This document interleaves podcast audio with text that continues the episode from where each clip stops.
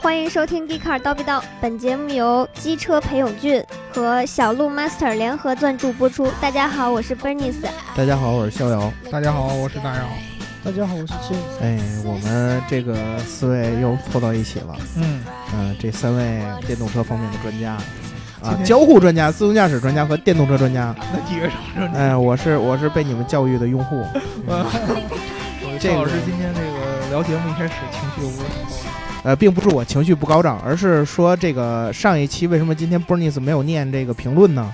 因为上一期不够 exciting。嗯上一期为什么不够 exciting 呢？是因为我们其实有两个版本，啊。放出来的是那个特别不 exciting 的版本，嗯。还有一个 exciting 的版本呢，放出来估计就禁播了。啊。啊、因为差点打起来。啊。为什么呢？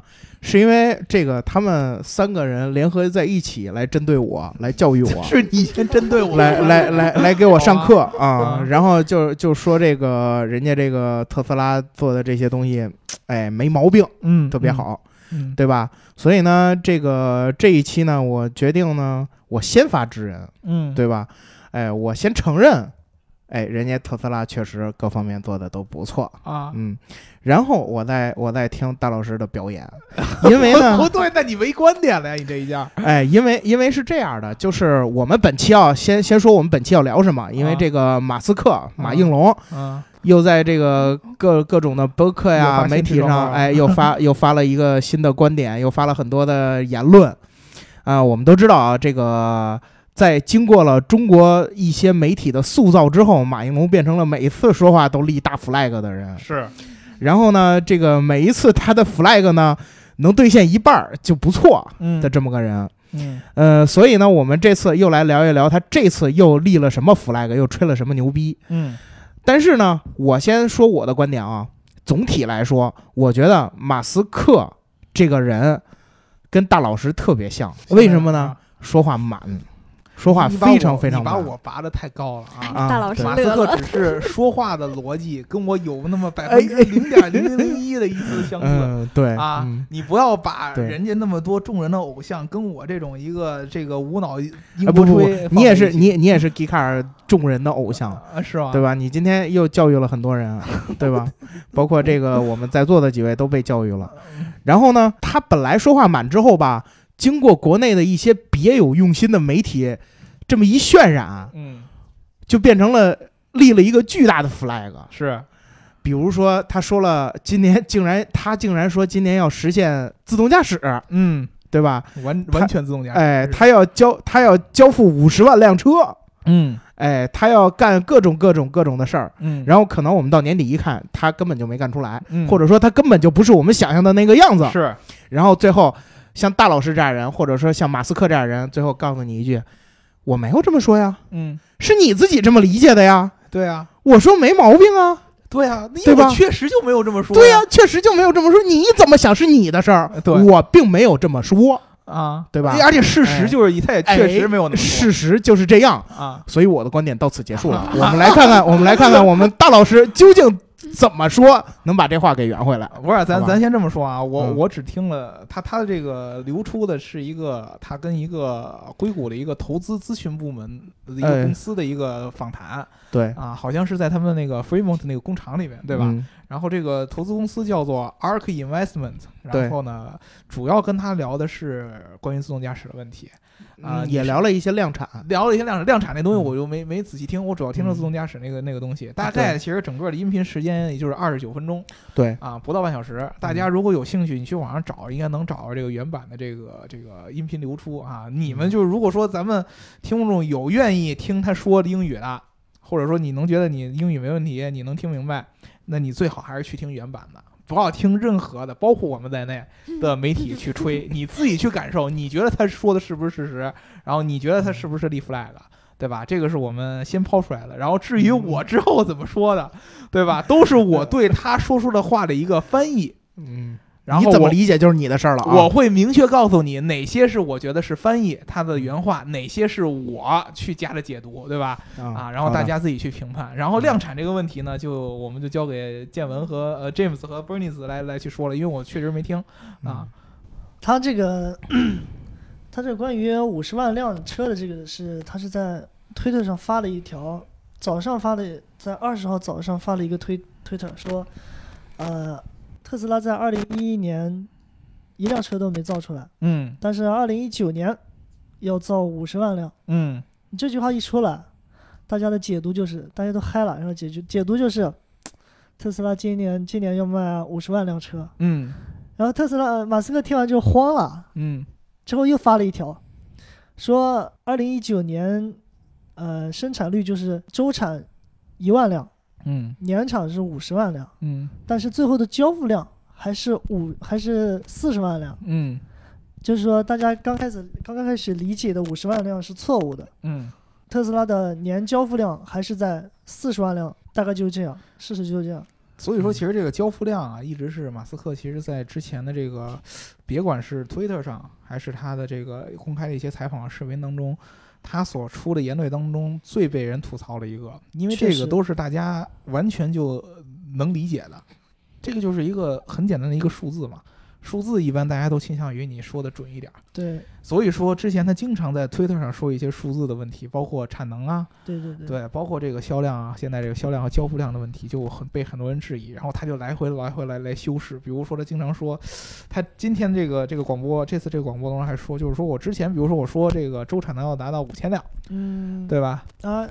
是吧？之前呃，就很早的时候嘛。对对对，对，是那那会儿就说的。他说这个是什么意思呢？这个意思是说我的这个最高的产能能达到五千辆 啊，不是我周周都五千辆。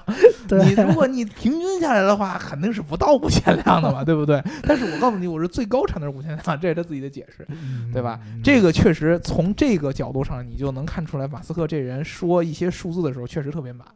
他倾向于什么呢？他把他脑袋当中能想到的最乐观的情况，乐观的情况直接告诉你，然后以一种他特别笃定的方式告诉你，让你觉得这人，哎，这人怎么靠谱？吹牛皮不打小报告呢？对吧？对吧？不打草稿呢？这人犹如大老师站在你面前啊！我不一样，我就告诉你，我吹牛逼的时候我就在吹牛逼，对吧？我你就听不从我这听不出实话，行吧？这这这可以吧？嗯，继续继续。但是呢，他其实。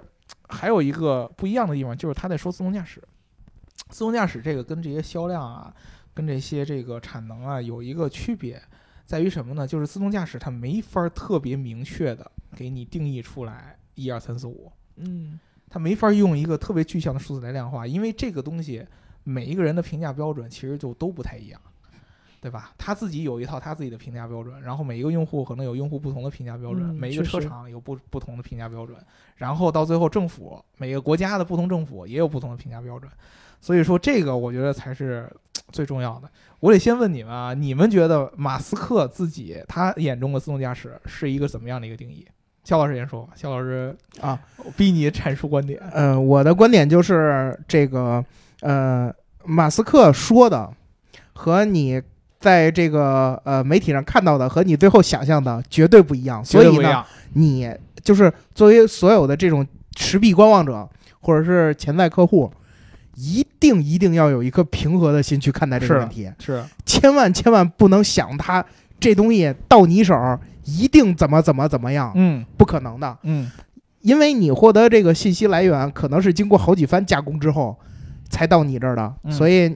真的一定要打折，比如说他今天说的话，你可能放六年后听，没准 靠点谱，嗯，是吧？这就是我的意思。不是你觉得？我觉得他可能以他的这个风格来说，他一向是要把这个话说的比较满，嗯，呃，然后呢，再努力的去圆，嗯，最后呢，可能是他也尽力了，然后也达到了一定的程度，但是。他当初说那个话一定是要有很很多定语的，是。但是在这个信息输出之后呢，这个定语可能就一个就接一个的就丢掉了，然后到用户耳朵里可能又是不一样的这个理解。嗯。所以对马斯克的自动驾驶有人理解，但是也有人去骂。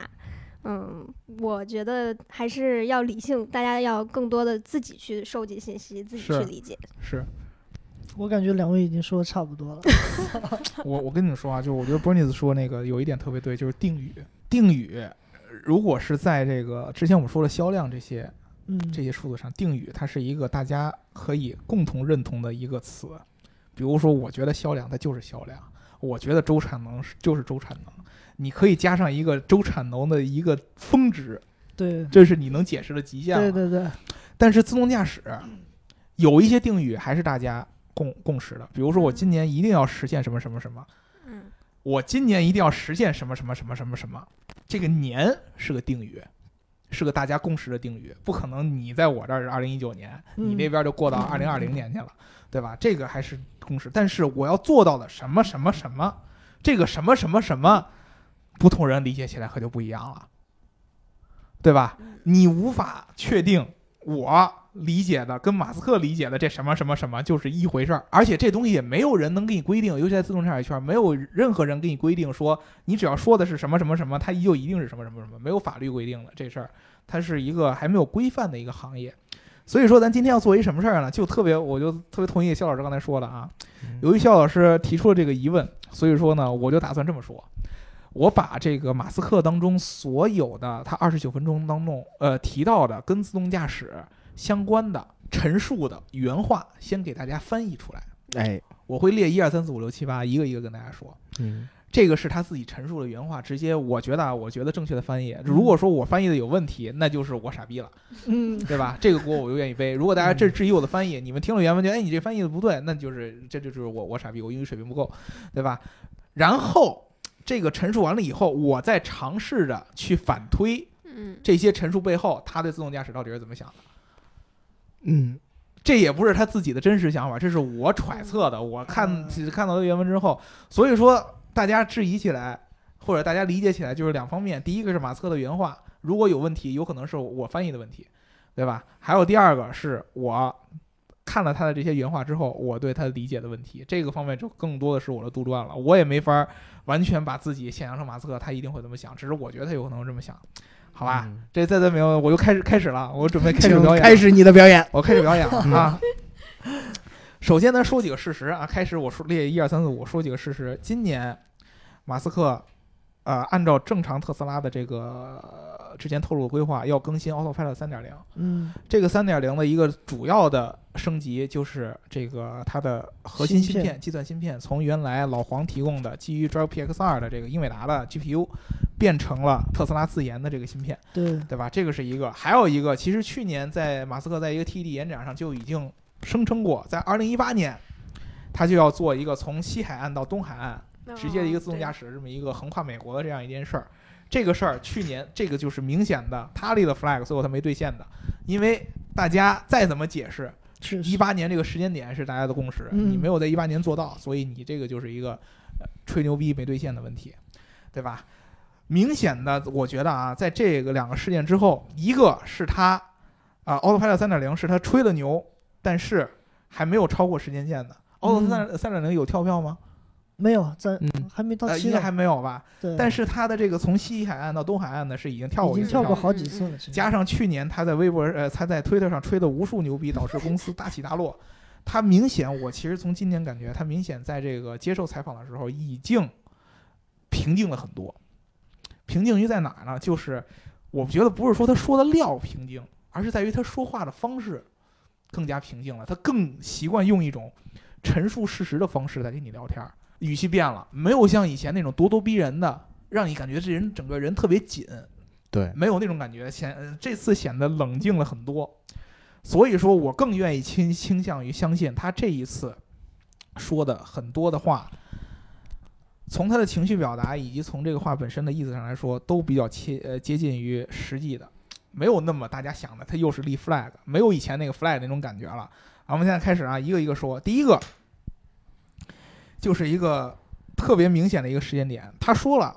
我今年要做到从西海岸到东海岸自动驾驶这个事儿要做成，具体是什么意思？那就是说，从功能上来说，我可以实现从西海岸到东海岸的自动驾驶，嗯跟他特意啊，这还是原话啊，跟一般媒体和用户理解的说可以没有人监管，可以没有安全员，以及这个功能可以真正在量产车中开启，跟这个不是一个一个概念。我就说我从功能上我可以做到从西海岸到东海岸嗯做到自动驾驶，这是我能做到的，我能控制的，啊，这个是一个 flag，今年内能做到啊。然后呢，他说了，至于这个功能往后怎么发展，这是没法完全由我来决定的。他举个例子，比如说我现在跟你说，我从西海岸到东海岸就这一条路线，我画一个路线，这条路线上我能做到完全自动驾驶，而且是有安全员的，对吧？我画一个东西，然后之后我给它扩展什么样的线路，这个东西我现在不能跟你说好啊。然后呢，什么时候这个东西能在量产车上用，这个东西我更说了不算，这个东西得是真正立法的人才能说了算。嗯啊，但是他觉得什么时候就是以他内心中对这个东西安全和成熟度的一个判定，他觉得到明年年底之前，他觉得用户就可以安全的从 A 到 B 完全自动驾驶了，就是你可以在车上睡觉，这是他给的时间点。至于说他理解的这个安全是不是咱们所有人理解的安全，以及立法者确实确实，理解的安全，没人能知道，因为这个东西没有定义，立法者也定不定定不出来了，现在，对吧？他所谓的明年年底是二零年年底哈。二零年底，哦，他这是他自己的印象当中的啊，这是第一个事实，这就已经是这个我能算是一个最明显的一个 flag 了吧，对吧？嗯啊，那第二个关于它的这个 Autopilot 的这个芯片，这个芯片呢跟现在的 PX 二有什么区别？他说了，就是如果说我现在的用现在这个 PX 二来去做这个整个我自动驾驶的这个规划呀和这个呃视觉处理的话，其实也够用，也能够让我的这个整个的这个传感器发挥作用。它现在也是环视摄像头加那个前置毫米波雷达加几个那个超声波雷达嘛，也够用。但是呢，我需要在这个算法和整个软件的编写上特别特别的精简，因为说白了，这个整个硬件给我的算力没有那么大的余地，我需要这儿这儿去找点空间，那儿去找点空间，做起来很麻烦。所以说，他说我就才去做了这个新的这个这个这个自研的这个芯片。有了这个自研的芯片之后，我们可以做到什么呢？整个传感器，尤其是摄像头，可以环视的所有摄像头都在完整的清晰度以及完整的帧数之下做处理，也就是我们之前说的 V 九点零的三条色彩通道以及双架构模式，全部开开，全部环视上也也都开开，嗯可以做到。嗯那具体在效果上，他给了一个判断，就是如果我用 Drive PX 二的话，他相信我我能做出来的。如果说我就玩命的去用 Drive PX 二这套硬件来做，然后我加了特别成熟的软件，我做到头儿，他说觉得能比人开车要安全百分之五十到百分之百，就比人安全一半儿或者说安全一倍。那如果说我换了我现在这套新的芯片，自研这套芯片，再加上我现在这套传感器再去做的话，我相信他就要相信能安全百分之一千，百分之一千那就是十倍嘛，对吧？能比人开车安全十倍，这个东西就又得看怎么理解了，确实确实哎，对吧？嗯，对吧？是是比 Bernice 开车安全一千呢，还是比我开车安全一千不的？不是这意思，不是这意思。首先就是就是他他这个安全一千和这个咱们每一个人理解安全一千都不一样，因为对吧？因为因为他的安全一千，这跟后续的跟数据统计有关系。咱们的安全一千老把我们自己做哎，对，咱咱们发散思维就发散在把自己呃带入对情境对，你自己带入情境，你又把自己带入情境，你又是一个不那什么的，而且、哎，对，而且还有一个问题，就算是安全了百分之一千，够安全了吗？不不一定，这不不同人又有不同的理解，嗯，对，对吧？那这个安全百分之一千叫怎么个安全法啊？没有具体的对啊、对呀、概念去对啊、对啊、你去这个给你描述，对这个东西能够影响人的决策，怎么影响？这谁也又又说不准了，嗯对吧？这是第二个。嗯第三个啊，关于这个这个这个这个这个呃数据的问题，他很多人就一直纳闷儿，为什么马斯克在自动驾驶相关的问题上一直能说出这么多笃定的一些数字？嗯什么比人家安呃比人开车安全多少多少倍？什么我一定能做到多少多少多少？他这个数据哪来的？主要来自于按特斯拉一贯的一个一贯的这个风格，就是他们已经在量产车上搭载了 Autopilot 的这个系统所传回来的数据，这个是它主要主要的一个依据。他这一次在这个采访当中呢，就大概的把他这个整个这个数据的这么一个形式和它这个数据量给说了一下。首先从数据形式上说，并不是所有 Autopilot 的数据就全部会百分百的上传回上回来特斯拉，它主要记录什么？记录的就是车主介入的这个过程。比如说我 Autopilot 开始开启，开启的时候可能它会记记录一下，然后如果说我人要介入了，这个时候它就又会记录记录一下是什么情况下介入的，介入的时候周围的大概是一个什么样的一个情况，这个是它主要的记录的一个方法。那么这个这个这个东西能能用在于什么呢？就能它它能够看到很多的这种可能一般咱们驾驶正常驾驶中遇遇不到的一种情况。比如说特殊的一个交通环境啊，比如说什么特殊的道道路标识啊，各种各样的这个问题，这些有助于他去持续的去去去这个、怎么说呢？去优化它的这个自动驾驶这个算法。那至于这个数据量有多少，他又说了，我在公开道路上收集到这样的数据，是把所有其他车企加起来都没有我多。他给了一个数据，这个我可能听得不太清楚。他给的数据可能所有其他车企加起来，也就是它的百分之五。那也就是它比其他所有车企加起来还要多二十倍的的二十倍，对吧？就是我就收集了这么多数据，有了这些数据，我就能明确的告诉你，我的这个介入的这样的一个情况和人开车的时候出现事故的情况的差距到底有多少？你觉得有毛病？其实真的没毛病。你从数据量收集上来说，它真的就得比传统车企多这么多，因为传统车企到现在还没有一个能有做到它的这个这个级别的这样的一个自动驾驶系统的，可能只有 Cruise。对，Cruise 可能奥迪 A 八这个这个都都不好说了，因为 L 三的功能还不能完全实现。然后今年上的叉五有可能能跟它的能能能能能有一定的相相相比性，剩下的这种咱们所谓的呃老百姓开的这种家用车上的这些驾驶辅助，都是特别模块化的这个功能，ACC 啊 AEB 啊，没有一个是像 Autopilot 这样一个完整的一个垂直整合出来的。整合出来的一个驾驶功能。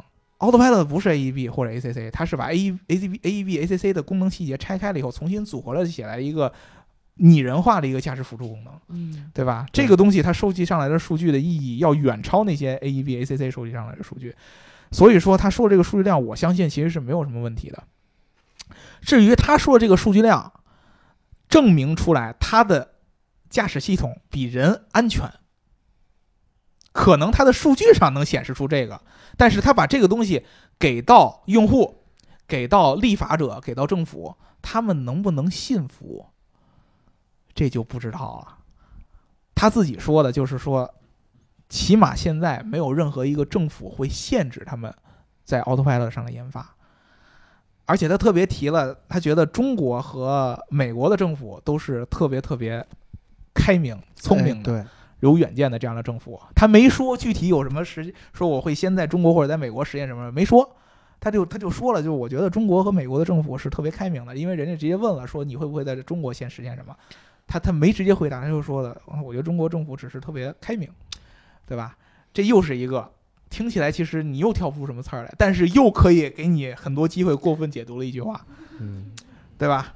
最后他他说了几个，就是这个这个第一个 Waymo 和这个 Cruise 这些公司和它的这个呃路线的一些差异和区别，他他之前说的又强调了一点，很多自动驾驶的创业公司用激光雷达，那是因为他们用激光雷达只能在部分的区域内做到完全自动驾驶。如果你想在全球范围内做到完全自动驾驶，那就必须得用我们现在这种以软件为核心的、以深度学习、增强学习为核心的这样一种方式，因为只有那样才能够模拟出人怎么开车。这个是咱们之前已经强调了无数遍的，因为他他又说了一遍，嗯我们人就是靠两个摄像头，而且还不是特别好的摄像头，我们就可以开车，对吧？所以说，那么你要模模拟人的开车的话，就得在软件上下功夫。然后以及他说的现在的 Autopilot 到底是什么？他现在说现在的 Autopilot 就是一个驾驶辅助，嗯他强调了很多次，说因为那个人问了他之前这个特斯拉由于车主过度使用这个 Autopilot，然后产生了事故，他就说了，在那个事故之后，我们已经非常非常明确的提醒用户，你在功能开启的时候，一定要保证自己的注意力在马路前面，在在道路上，不要去过度相信或者说过度解读 Autopilot 的功能。他已经说我已经做到了极限了。再次给你说说明白，嗯这个东西我已我们已经完全完全的告诉用户，它这个就是它现在只能做的功能。他们现在在尝试做的事儿，只不过是在更多的国家尝试去开放那个 Navigate 呃嗯 Autopilot 这个这个功能。这就是说这个功能是什么？为什么说这个？他说这个功能呢，就是说他觉得在高速路上，就美国叫 Highway 嘛，在这个路上用这个功能是比较现实的，而且对用户的这个这个体验也是更好的。因为你在城里边儿，交通比较拥堵，走走停停的，你自动驾驶也不会提提供很好的体验，而且也更复杂。但是在高速路上，它会比较这个整个的车流会比较通顺一点。所以这些东西就是他大概说的整个的一个一个一个，他说的一些事实。你其实听出来了，起码我个人的感觉啊，除了最开始的那一句话，说是说我一定要在今年实现一个从西海岸到东海岸开完的功能的这么一个演示，剩下的我觉得没有一个可以被称之为 flag，确实，嗯，没有一个可以称之为 flag。对，而且就算是第一个这个东西，这个 flag 也特别软，我觉得嗯是很保守了，呃，很保守。如果说他去年这个 flag，他他他相当于今年有圆了一个去年没实现的 flag，、哎对，他如果今年连这个都不敢说的话，那他就有点已经怂的有点过度了。他就算是这件事儿，他也特意给你解释了一下，我说的这个从西海岸开到东海岸到底是啥。而且他之前自动驾驶加州自动驾驶年报的时候，他还没有提交，又交了白卷儿，嗯，他必须给用户一些交代啊。对我在做什么，所以说我觉得他特意说了数据这个确实，确实，对吧？那这个我这个事实上，你们你们说你们有什么可以呃有有什么疑问的地方吗？嗯确实没有啊，就是我们我们纠结从来不在事实上，对都都在于 都在于都在于发散思维这个问题上。啊我先摘干净啊，一会儿不许再说回来这个啊，这对对对对，啊，咱我开始开始这个真正的表演部分。哎，好 啊，开呃始，就是在在他开始表演之前，我先替大老师说一句话啊，啊，大老师的推测仅代表他自己。哎，你对，你们怎么想大老师的推测，那是你们的问题。所以呢，这个我们大老师怎么发散思维都是他的事儿啊，啊，不要过度解读。嗯，啊？你你解读起来呢也可以，如果你解读的对，嗯，我会说你解读的对；如果你解读的不对，最终解释权归我们大老师所对，那有肯。定的，这这解释权就在我这儿，因为我在说我自己的想法嘛，对吧？？嗯，你你可以引用我原封不动说的话，如果这个东西你也可以定义，我也可以定义，那就我就有最终解释权，对吧？嗯啊，咱就说嘛，我我我觉得马斯克说了这堆话之后，体现出了他什么一个自动驾驶观呢？就是他对驾驶这件事儿是一个极其理性的一个思维逻辑。然而，咱们一般的用户对于驾驶的理解是一个偏感性的理解，是一个偏情绪化的理解，尤其是你在跟一些安全啊、事故啊这些事儿连在一起的话，就更加感性了。但是马斯克他所有建立他技术研发的本源全都是极其理性的。对，他可能表达过程当中会由于聊得嗨了以后说的更满一点怎么着，但是他所有的这些产品定义、功能定义都是极其理性的。这也就是为什么他可能告诉你说，我觉得百分之五十比比人安全百分之五十到百分之百，或者比人安全百分之一千，这种事儿，他就觉得他能够说得出来。但是你没看见过哪个其他的传统车企的大佬敢这么说过？没有几个传统车企敢大佬敢这么说过。他们敢跟你说的就是我们的驾驶辅助能让你更安全，但是他绝对不会说，我觉得我让机器开比你自己开要安全多少多少多少。他从来不会这么说，这只有马斯克自己就是这么说。马斯克在尝试说什么呢？第一个，他希望最主要的就是要让政府立法的人也去相信他这一套逻辑。你如果你把这个自动驾驶圈想想成三个最重要的一个三级，三个影响因素，用户是一级，嗯，车企再加上供应商，这又是一级，因为他们俩是绑在绑定在一起的。最后是政府、立法者这三个三级，用户其实是最惨的。我们能提供的是什么呢？钱和命。以我血借金元嘛，你就是钱和命。嗯钱和命，你用钱和命换来的就是数据。你对钱和，你给他们提供了钱和命，然后以及数据。然后你如果你不愿意花钱，不愿意给命呢，那你连数据都没有。对吧？你愿意花这个钱，你愿意把你的生命和他东西联系在一起，你才能够提供有效的数据，这是第一个。车企它能提供什么呢？它能够提供解决方案的建议，嗯以及一部分责任，在 L 三以下的全部责任。但是在 L 三最终负责的还是驾驶者。L 三以下最终负责是驾驶者，到了 L 三就不一样了。对，就是说 L 三以下，他其实负的责任也没什么。对你负你要为你就是驾驶者要在 L 三以下的时候为自己的，L 三以下他是部分责任。如果说他真的是传感器出现什么问题的话，那会是他的责啊、任。那会是他的责任，他一直会会会负这部分的责任。但是如果说是因为一些驾驶员的一些问题出了问题，那就是驾驶员负责任。政府最后负责什么呢？就是拍板和终极背大锅。终极背的大锅就是一旦我允许了在公开道路上或者在某些区域内去用 L 三以上的所谓的马斯克说的完全自动驾驶，嗯，那就代表着我默认了，我承认了车企给我提议的这些解决方案，我承认了马斯克跟我说的，他的系统就是比人安全百分之五十到百分之一百，或者说呃到百分之一千。那么终极背的锅就是，如果说这个东西真的出了错，老百姓用户怪上来，用户说我用血钱和血和生命换来的不应该是这东西啊，那也只能我来背。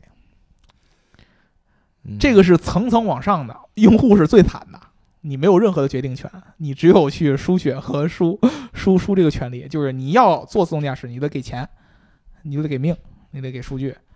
车企，我拿了用户的钱，我拿了用户的数据之后，我做出一套我觉得 OK 的东西，最后最高决定权在政府。嗯，你这套东西，我觉得行不行？行了，出了问题，那就是我先背锅，背大锅，老百姓肯定先找我，因为你想啊，如果真要是自动驾驶出来了以后，完全自动驾驶出来，那么就是你首先就得定这个事，如果出了事故，这个事故的责任是在人还是在车？那所以说这个东西是人还是车，就只有政呃政府才能定，立法者才能定，所以政府最后背这个大锅。所以这就为什么政府到现在为止还是不敢把真正所谓的 L 三在公开道路上去做，因为这个东西太难定了。你让我怎么定啊？什么情况下是人的责任？什么情况下是车的责任？车哪有问题，车就可以担这个责任；车人哪有问题，就要担这个，根本没法定。马斯克就说的就是说，你甭害怕 啊，你甭害怕，我告诉你，我在这个所有车企的这些提的建议当中，我肯定提的，我觉得是最好的。因为我拿得出数据啊，特别理性的东西吧，对不对？至于你愿不愿意相信我这个数据就有足够的说服力，那是你的问题。我就告诉你，我肯定是做的最好了，没人比我做的更好吧？没人能拿出来我这么准的数据吧？也没人拿得出来我这些所谓的公开道路上的这个测试数据吧？人都是封闭的，加州那算什么呀？还带着激光雷达的，那能在公开道路上用吗？所以我就拿这个一点一点去逼政府。至于逼的这个过程当中，你用户怎么看，没有什么太大影响，哎，对，哎呦我 我想说的就是这一点。真的没有什么太大。你因为你说你你你真的你想想，你说这就是我我杜撰的他，我我想了他的理解啊，嗯我想他的理解就是说白了就是你只要是用户愿意更多的花钱，嗯更多的以自己的真正的驾驶为这个这个这个这个这个源泉去给我制造数据就够了。至于你说你有多少人说质疑我这个乱七八糟的东西，没关系，只要你还愿意愿意试，嗯你既然愿意使嗯就没问题啊。我要的就是你的数据，只一旦是最后这个立法者把这事儿定了，可能用户才会找到真正属于自己的自自己的归属感。那就是可能立法者要告诉你你要怎么去投诉啊，你要去怎么着，你可以你可以起诉怎么怎么着，这到最后这都是后边的事儿。现在这个阶段，你说你用户一点话语权都没有啊，我感觉。对啊，真的一点话语权没有啊。所以你从这么一上一个逻辑上感觉说说，你说咱们一堆用户天天的就跟他质疑这质疑那质疑那个那个的，其实我觉得不是关键，真的不是关键，就继续贡献钱和命和数据。钱和命和数据，因为你没钱没命，你根本就没法数据。嗯，你说我不花钱，我也不不去真正的去体验这个技术，我就贡献数据，那你数据哪来啊？这不可能啊！对，你花钱了，你不能说话命吧？你把 你把你把命摆在台桌上，对对对，你才有数据给，嗯，对不对？呃这这其实就是就是就是这么个一个，你从理性上看就是这样。你只不过说，哎呦，你觉得这东西怎么那么残酷啊？对吧？你可能骂马斯克，你你这个王八蛋，对吧？你没有那人家的理性思维，你接受人家所谓的第一逻辑，对，然后你又说这种事儿你不能用第一逻辑想，你这就呃耍流氓了嘛，对吧？嗯。对吧？这这就是我这就是我的表演啊，这就是我的表演。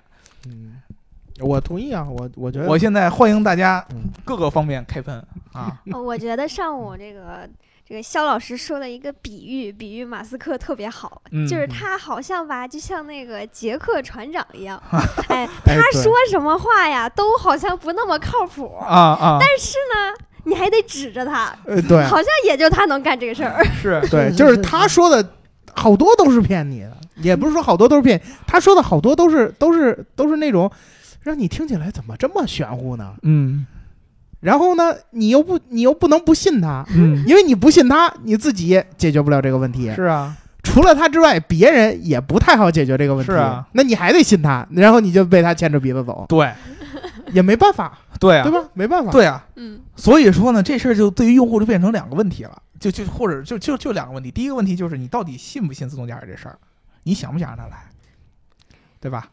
马斯克把这事儿做的就让就强迫，就是好像是潜意识的就大家就信了。对啊，你要是想让它来，嗯，那你就得把自己放到这个整个的价值链里边儿。你要是不想让它来，说白了，你根本就不用去管它了对，啊。你或者你就去骂，你就无限的骂。如果你想让它来，那你就得把自己放在这个牌桌上。哎，大老师，我我我以我自己的观点解读一下你刚才的一些一些点啊，啊，就是说这个，如果说政府不愿意去背这锅，是车企呢，也也也也没有办法去左右政府去让他背这锅，嗯，那我们是不是就永远停留在 L 二级别这个时代？很有可能，这个是非常有可能。这就是为什么现在很多人说 L 三不会来。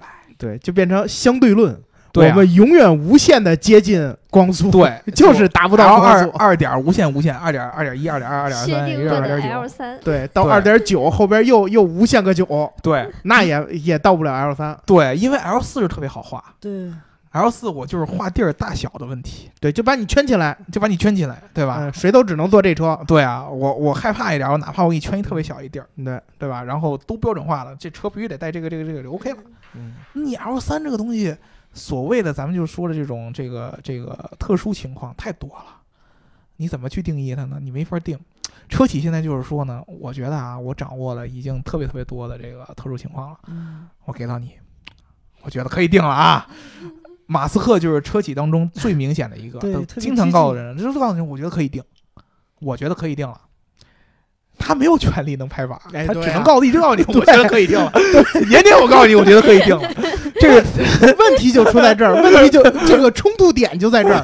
他说可以定，他但是定的人不是他。你说，你说这找谁说理去啊？就是皇上边一马公公，知道吗？皇上啊，这事儿就得这样了呀，对吧？嗯他是这个算是最跳的一个，其他车企相对来说比较低调，尤其是传统车企，就是不不敢干这事儿，知道吧？他也拿不出马公公的这些家伙事儿来，哎，对，对吧？马公公天天就跟皇上说：“那皇上这事儿就就就定了吧。”皇上就说：“不不行、啊，非是不听，非是不听。对啊，我我说不行啊，这玩意儿这定了以后，万一出事儿了，就不是马公公背锅，出事儿是我背锅呀，对吧？对啊，老百姓最后都是骂骂乾隆皇上骂康熙呀，不不是骂三德子，对吧？对呀，这这这这这这这这说半天，这个所以说政府的人就开始想，我就我我觉得还等再再等等，对，再等等。政府人我倾向于什么呢？就是我在等等到大家都能拿出东西来的时候，啊，我再看看。那嗯且等着呢。呃其实就真的就所以说，就这个窗口其实其实够长的，真的够长的。你说政府能够相信说一个公司把这个东西拿出来了以后，我就敢拍，可能在某些地方会，但是在咱们中国最起码的，我觉得不可能。嗯，中国怎么也得等这个行业差不多了，大家都能拿得出来。然后我觉得，哎，好像是这意思啊，啊，好像大家拿出来的大概数据可能都差不多，都是这意思，我才敢定。你去想什么滴滴呀、这种相关的这东西都是这样。哎，我觉得咱们都打的差不多了。哎呦，这行业已经从这个开始出来，然后到最后都已经洗牌都完了啊，我觉得可以定了。这个东西就是老百姓是是需要的，对吧？我可以把它正规化了，对吧？这个自动驾驶跟这个专车不一样的，就是它根本就不容政府放任着野蛮生长，你必须得在它在它真正开始在这个大众产品上出现之前，你就得把它定义。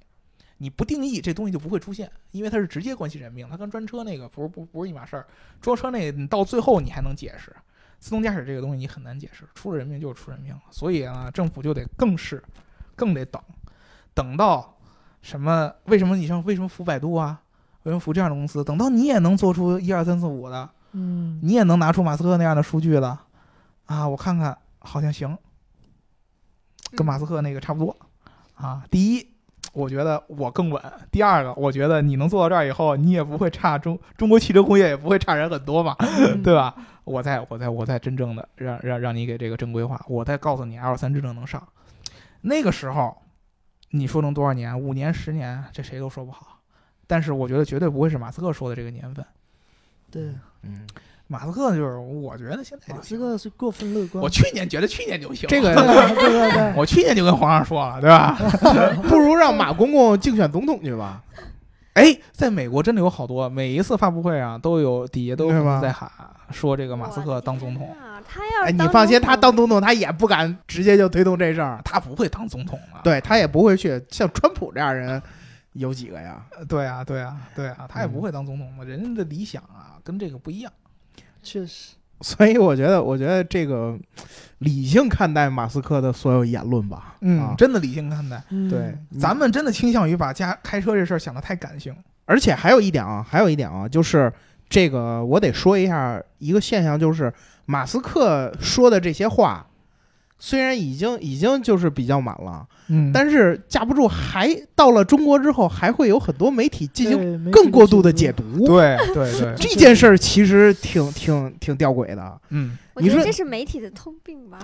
对你，你说如果要是如果要是本来他说本来就像大老师这样，本来他说话满，然后我再一翻译，哎那你们听到的那就你就瞎老给我瞎翻译，知道吗？是吧？然后你们听到的大老师那就变成了，哎呀，是就是除了吹牛逼，别的什么都不会了。是，你这这这带带我节奏，对吧？对，所以呢，我觉得就是两种，就是分两种情况啊。如果你要是自己看到了马斯克，一直关注马斯克所有的言论，你自己有这么一套理论了，就是看清楚里边的这种门道了。啊，哎，你理解完了之后，你可能打一些折扣去相信他，对，还是可以的是。可以了，可以了。但如果你要是从很多已经发散过思维的地方看到马斯克的言论，对我觉得这至少得打五折。嗯，对对，我觉得真是这样的，就是嗯已经到什么程度，已经到很多的东西，尤其是技术上的自动驾驶，特别明显是一个技术问题。对，技术上呢，马斯克他从从来对外说的当中呢，他只把他所有知道的一些技术事实当中拿出一部分跟你讲，啊，对，因为他都拿出来，没人能听得明白，我也听不明白，关键是他也没有必要，没有义务去没有没有义务去拿这个教育你，他教育不了，他自己明确的在这个这个这句话又是一个事实啊，他自己说的，说我不是个企业家，我是个工程师。嗯啊，我很多自他还明确说，自动驾驶现在就是我重点关注的一个一个一个一个我们的技术方向。所以说我跟你说的这些东西，都是我跟研发团队一块儿做出来的时候我的感受。那肯定它的后边还有很多咱们根本就不知道的一些技术支撑，嗯，这些事儿很容易被很多的媒体都不是过分解读，是错误解读。对，这个是最尴尬的。一旦错误解读了以后，那它传递出来的信息就，你错误再加过分，那就是完全两条不一样的路了，对吧？嗯这个才是最最关键的。所以说，其实咱们很多人啊，就是肖老师那个说的特别对。如果说你有这个能力去在第一手信息源上去理解马斯克说的话，那你就在第一手信息源，你去自己去看他的推特，你自己去听他的采访，啊，然后你就大概知道他什么意思。然后呢，如果说你没有这样的信息源的话，你倾向于说我就喜欢看媒体报道，那你就不要把它往特别严肃的地方去想，对对还是还是要有自己的判断。你一定要有自己的判断。就是就是你就是理理性点思考，他他肯定不会是这么这么容易就实现这么是的，这么多的功能呢？是的，是的，嗯他后边有一堆的这个嗯努力的事儿。对，比如说它净值，刚才我跟你们说的百分之五十到百分之一百的这个这个数字，它就一直在加一个词儿，with lot of effort。对，通过很多努力，我通过很多努力，这些努力都有什么？你不知道，嗯，你老觉得马斯克的努力就啪一下就出来了，对吧？嗯啊，你想想，他得通过好多努力做出来的事儿，哎，对对吧？对，没没那么简单。其实没那么说实话啊真的没那么容易。这个东西不是说就是可有人说，哎，没准他是个天才呢，哈，啊，瞬间就爆发啪就出来了，但是我觉得就是很多时候这个天才也 你当也吹气球呢？对，也也 也不是那么容易就把所有的天赋都都一下就兑现了的。是啊是啊，所以我觉得这真的呃，稍微理性点儿去看待这个问题，对，不要拿它当刘慈欣的小说去看，对 对对，对对吧对对对嗯对吧？你要把他的言论当刘慈欣的小说去看，那地球明天就飞往太阳系以外了。嗯，所以我觉得真的确实是理性一点思考。是这个就就跟这个，我觉得马斯克宣传的，我不知道这个比喻恰不恰当啊，就跟那个变成了传销的那 那种导师一样了，让你迷信于自动驾驶的一些东西了。然后王林大，师，哎，对，哎，让 这个还真是，这个还真是，是就很？多人对马斯克已经是相当于是神一样的存在。嗯，比如我，比如我，哎，对，就教教主一样了。对，就比如他前段时嗯间有，就是因为为了缩减开支嘛，然后就裁进行裁员，裁员后的员工不仅没有生气，还嗯很高兴说，虽然我被裁了，但我很高兴，我接下来还会买我的特斯拉。是啊，嗯，这种感觉多好啊！对，你嗯，那那个未来的那个精卫军是不是也有这样的精神？都有这样的，以我血见轩辕，哦对啊。意思？嗯，以我血见轩辕，就是我在马路上被车压死，跟我在座舱里边被车撞死一回事儿，知道吧？我都乐意，这是以我血见轩辕，知道吧？嗯，去留肝胆两昆仑嘛。对对对，你作为一个这个用户啊，你可可能很多人理解不了这这这种思路，但是这种人有这种心态的人是真实存在的，嗯，而且就是这些人牺牲了小我，成就了大我，对吧？不是你你你以后要多做特斯拉的车 啊，多做 Autopilot，多贡献数据。啊，对，多贡献数据啊，或者你强行的安利别人要贡献数据。哎，对，啊，我就说，我觉得我将来。这个如果说我有这个资金能力能买一辆 Autopilot 的车的话，我一定会去用它。哎，就在昨天晚上，我特别好的一个朋友买买订了一个 Model 三我特意强调，我跟他说，没事儿就多用用，没事儿多用用，没事儿多用用。没事儿多用用。嗯这东西到最后呢，你要贡献贡献的钱可能是固定的，你贡献多少你的血和命，其实这个还是有用户自己的掌握权在手里边。嗯，你明白了这些产品的基本呢，你就不会有生命危险。嗯但是你要是相信了一些不实的一些技术分析和言论，嗯，对，那那可能你你就就只能就是见学员了，就见学员了。对对对对对，好啊，那我们今儿就聊到这儿吧。啊，大家如果对这个马斯克的自动驾驶观有什么观点的话，也欢迎跟我们留言互动。嗯，好的，嗯，也可以解读一下大老师的观点啊。对，欢迎来喷我啊啊，嗯，好，拜拜。拜拜。拜拜。拜拜。